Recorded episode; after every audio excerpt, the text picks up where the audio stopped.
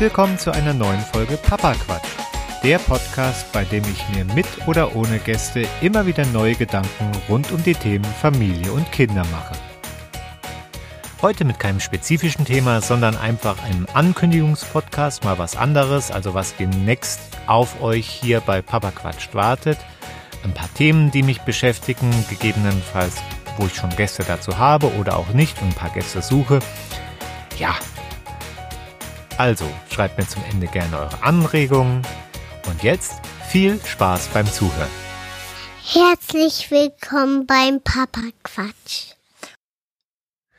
Hallo und herzlich willkommen zur heutigen Folge Papa Quatscht. Diese Woche mal mit den Themen der nächsten Wochen.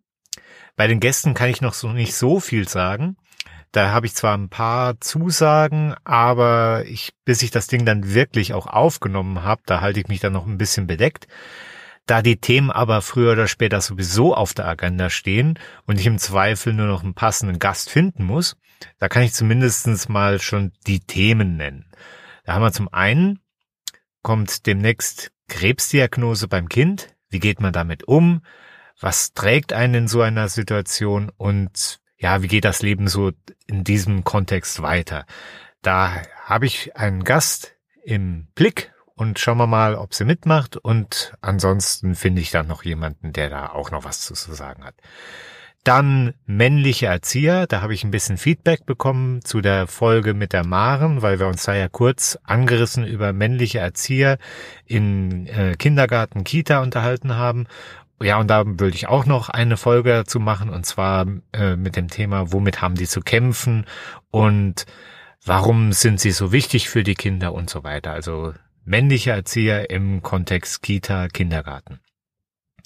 Dann noch das Thema Gewalt in der Erziehung. Das sollte eigentlich nicht mehr so im äh, ja in der Erziehung präsent sein, aber wir wissen natürlich auch gerade durch Corona, es ist in der einen oder anderen Situation noch präsent und da versuche ich gerade jemanden dazu zu bewegen, ein bisschen was aus seiner eigenen Geschichte dazu zu erzählen. Mal schauen, ob das passiert. Ansonsten werde ich bestimmt noch mich weiter auf die Suche begeben, ob da sich vielleicht noch jemand findet.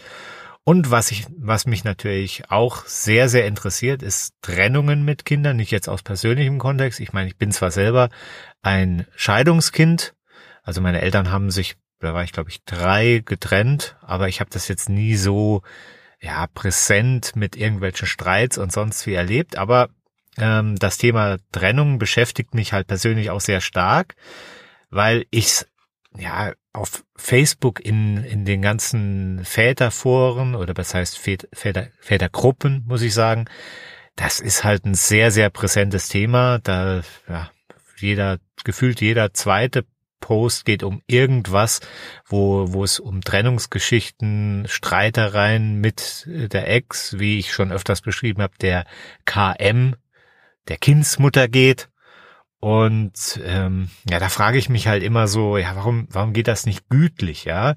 Worin liegen diese Gründe für diese ultimative Ablehnung eines Partners, ja, den man ja irgendwann mal entweder geliebt hat. Ich meine, gut, es kann natürlich auch sein, dass es nur so sexuelle Interessensgemeinschaften waren, aber man hat sich ja irgendwann mal entschieden, gemeinsam Kind zu bekommen. Es ist ja nicht so, dass jetzt alle nur immer Unfälle haben und sich dann trennen, ja, sondern es sind ja oft genug auch Wunschkinder, ähm, Plankinder, die, die da ja das Glück vervollkommen sollen. Und da frage ich mich dann, wie kommt man dann zu auf aus diesem gemeinsam in so so eine absolute Trennungssituation, wo es nur noch um Ablehnung, Verletzungen und sonst was gibt. Es, ja, da, da will ich äh, mal ein bisschen mehr reinfühlen, wo da falsch abgebogen wurde.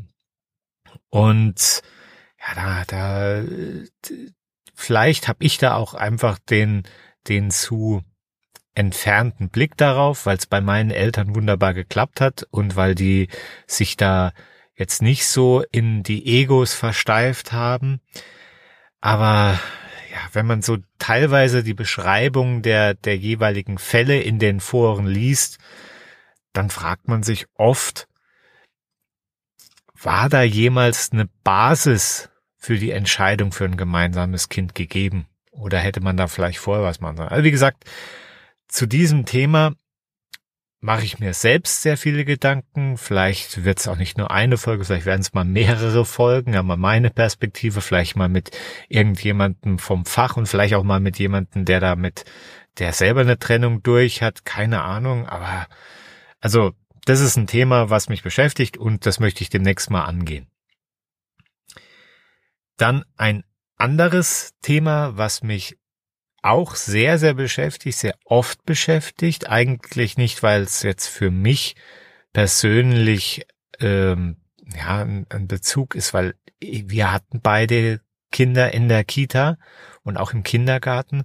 Das ist das Thema dieser in Deutschland immens präsenten äh, Anti-Haltung gegen Fremdbetreuung, insbesondere gegenüber Krippen, also frühkindlicher Betreuung unter drei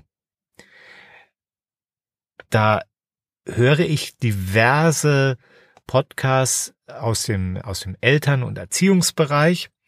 Und dort kommt ständig das Thema durch, wie schrecklich und teils schädlich die Betreuung von kleinen Kindern ist. Ich meine, alleine heute, ich habe heute mir einen Podcast wieder runtergeladen. Ja, was heißt runtergeladen? Den habe ich abonniert. Und dann wieder das Thema Kita.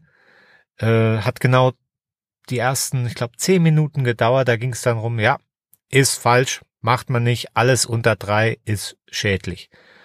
Und das kann ich so aus meiner persönlichen, aus meinem persönlichen Erleben mit meinen Kindern und aus, aus der Erfahrung, die ich jetzt mit, mit Fremdbetreuung, ob es jetzt eine, eine Tagesmutter ist oder ob es jetzt eine Krippe ist. Das kann ich so nicht unterschreiben, dass das alles so dieser ganz schreckliche Rahmen ist, der da an die Wand gemalt wird und dass es dann ähm, ja teilweise gibt's dann gibt's dann Podcasts, da schreiben Mütter hin, die sich unsicher sind, die da eine Unterstützung äh, wollen und die dann vielleicht sowieso schon selber ein bisschen verunsichert und ja ja, ein ungutes Gefühl haben. Und anstatt, dass man die dann abholt und dann sagt, okay, pass auf, es, natürlich gibt's diese äh, negativen, aber es gibt auch super viele engagierte, tolle ähm, Krippenbetreuerinnen und Betreuer und Mitarbeiter und auch Krippen, die sich richtig, richtig Mühe geben und wo das richtig gut läuft. Da wird dann nichts gemacht, da wird dann eher, ja nee, also wo ist denn dein Partner? ähm, musst du arbeiten, musst du das, musst du jenes, also äh, keinerlei Unterstützung, keinerlei, dass man sagt, okay, irgendwie, es gibt auch nicht, es gibt die negativen, aber es gibt halt auch super positive Beispiele. Nein, es wird halt einfach immer an allen Ecken, also zumindest die ich höre, drauf geprügelt, ja. Und auch wenn es jetzt in den, in den großen Medien, in irgendwelchen Berichten oder ja, ähm, Reportagen, da geht's dann immer nur darum, ja, ähm, hier die Horrorkita, wo irgendein Kind misshandelt wurde oder da ist ein Kind abgehauen und äh, in, in einen äh, Teich gefallen und hier hat irgendeine Kindergärtnerin ein Kind äh, mit mit einem ja, Geschirr oder einer Leine fixiert, keine Ahnung. Lauter so ein Zeug dass dann punktuell in den Medien wird gesagt, ja, man muss ja darüber berichten. Ja, klar. Aber ich würde mir halt auch wünschen, dass dann auch mal, äh, zumindestens mal auf zehn von diesen negativen Beispielen dann mal ein positiver Beitrag mal kommt, kommt nicht. Und da, da frage ich mich immer auch, wenn ich diese Experten höre, in was für einer Realität die teilweise unterwegs sind. Weil zum einen, und auch die Podcast-Gastgeber, ja, weil zum einen kann man wohl kaum aus Eigenerfahrung sprechen, wenn man etwas anscheinend prinzipiell ablehnt, beziehungsweise nur in Ausnahmesituationen, also sprich, wenn, wenn man jetzt arbeiten muss, alleinerziehend ist oder so was, dann wird das gebilligt, dann ist es ja irgendwie okay, ja. Da kann man nicht von Erfahrung sprechen, wenn die Leute das eigentlich ablehnen und das, ja, nicht begleiten, nicht selber ihre Kinder da drin haben oder leben. Das zum einen.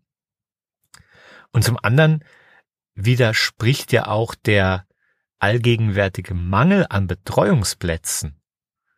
Das, der widerspricht ja dieser lauten Community-Stimme oder was heißt Community, also dieser lauten Stimme dieser Podcasts, dieser Reportagen, dieser Reporter, dieser Zeitungsartikel, die da immer sagen, ah, oh, das ist ganz schlimm, das wollen wir alle nicht.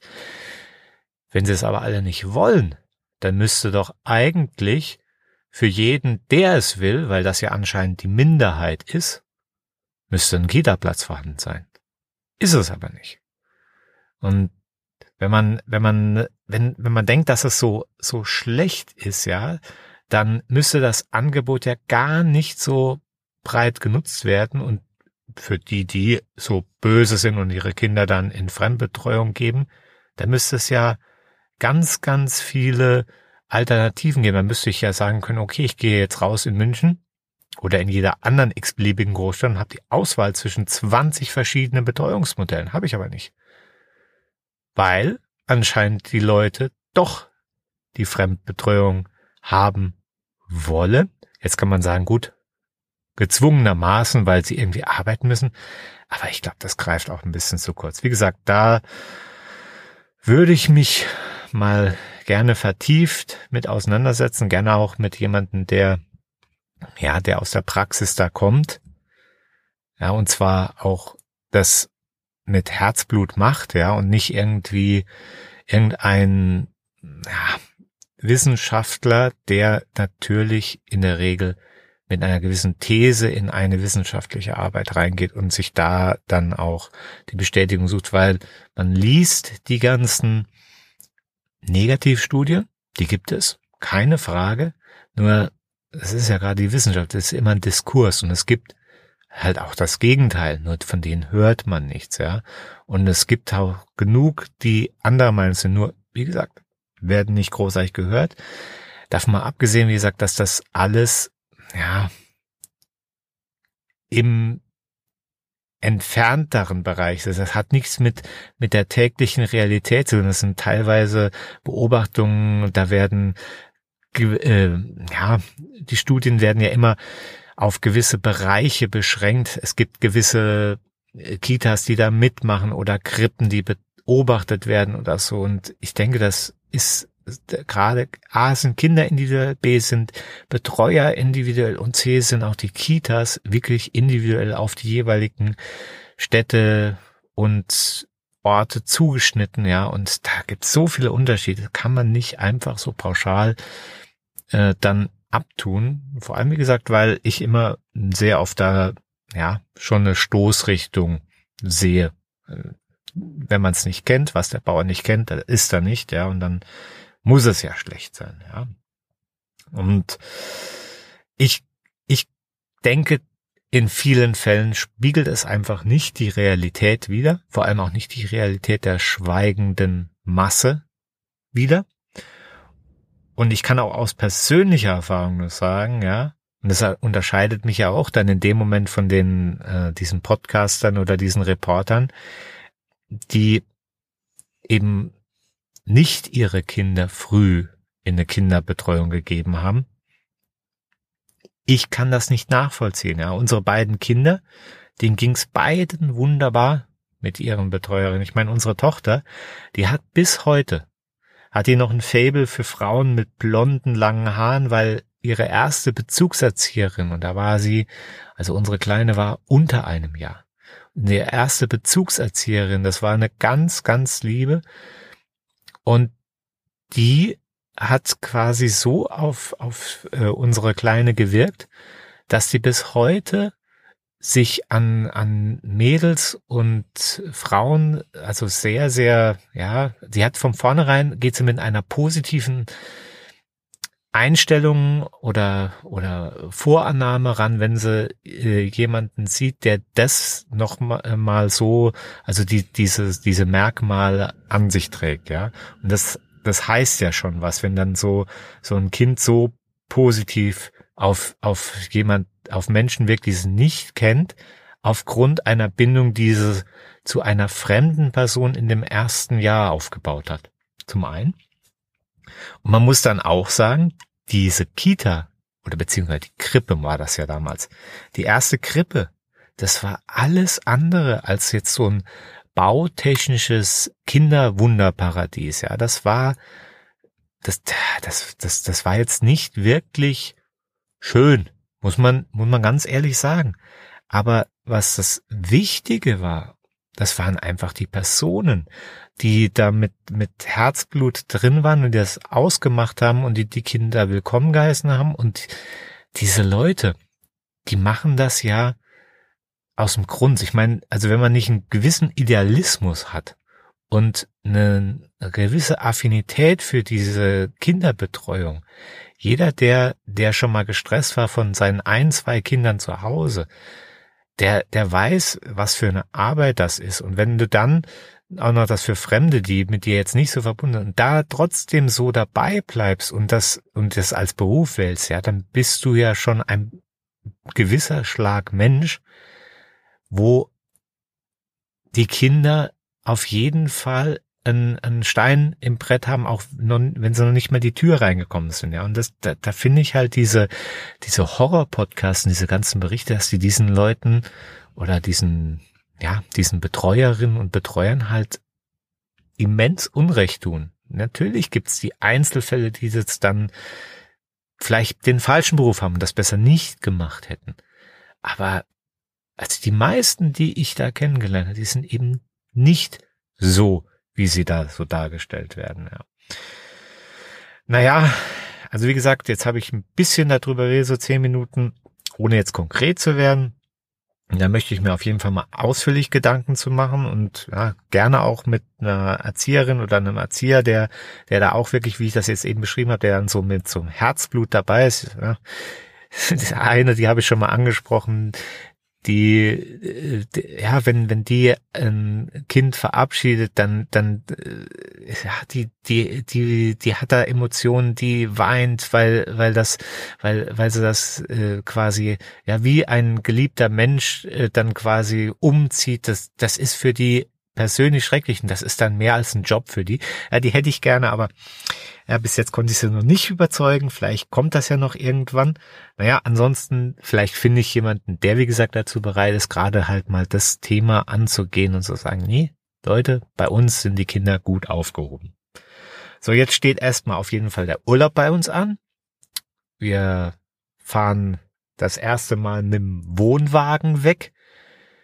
Wird spannend. Wir waren letztes Jahr mal mit dem Dachzelt weg. Das hat mich dann genervt, weil immer umbauen und aufpassen, dass die Kinder nicht vom Dach fallen, vom Auto, vom zwei Meter Auto und dann irgendwie die ganze Zeit hoch und runter die Leiter und rumgehupst und weiß nicht und so. Und dann bin ich auch noch in so einem Alter, wo ich dann sage, okay, also ja, ich habe jetzt keinen Bock nachts leise aus dem Familienzelt vom Dach des Autos runterzuklettern und äh, mich quer über den Campingplatz zu schleichen, bis ich dann irgendwo äh, am, am Toilettenhaus komme und vor allem dann halt auch noch in der Gegend, wo zu dem Zeitpunkt mitten im August plötzlich nachts zwölf Grad waren. Das war jetzt nicht so meins. Und da habe ich mir gesagt, gut, also vielleicht bin ich einfach in dem Alter, da braucht man ein greifbares äh, Klo in der Nähe. Und da ist natürlich so ein Wohnwagen wesentlich komfortabler. Den haben wir jetzt. Und jetzt schauen wir mal, ob das dann besser für mich verträglich ist, weil Camping ist eigentlich meins. Ich war, ich glaube, die kompletten, die kompletten Teenager, Jugendzeit war ich fast jeden Sommer mit einem Wohnwagen beziehungsweise mit einem Zelt unterwegs und da war das überhaupt kein Problem. Und das Gute ist ja auch, es ist das Familien, für Familien ist es eine günstige Sache.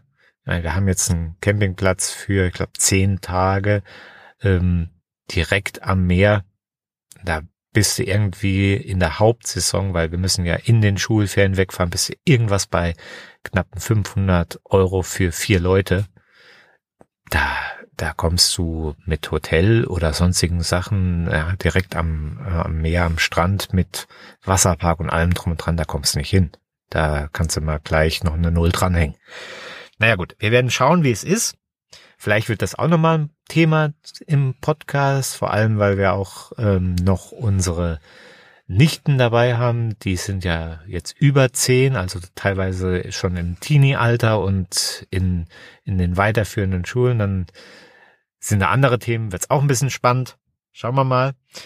Es bleibt auf jeden Fall spannend. Ich werde euch berichten und wie gesagt, das war jetzt einfach nur eine Ankündigungsfolge.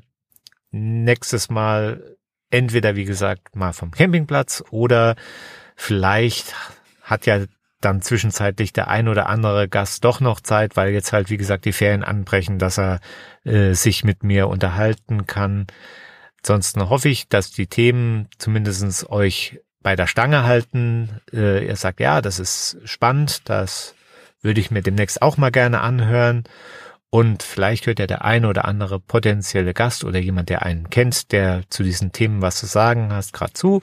Dann könnt ihr mir gerne schreiben an Papa. Moment, nein, Quatsch, nicht Papa. Äh, an podcast.papasmojo.de. Ich vergesse schon meine eigene E-Mail-Adresse. Seht ihr mal, wie aufgeregt man dann ist kurz vorm Urlaub.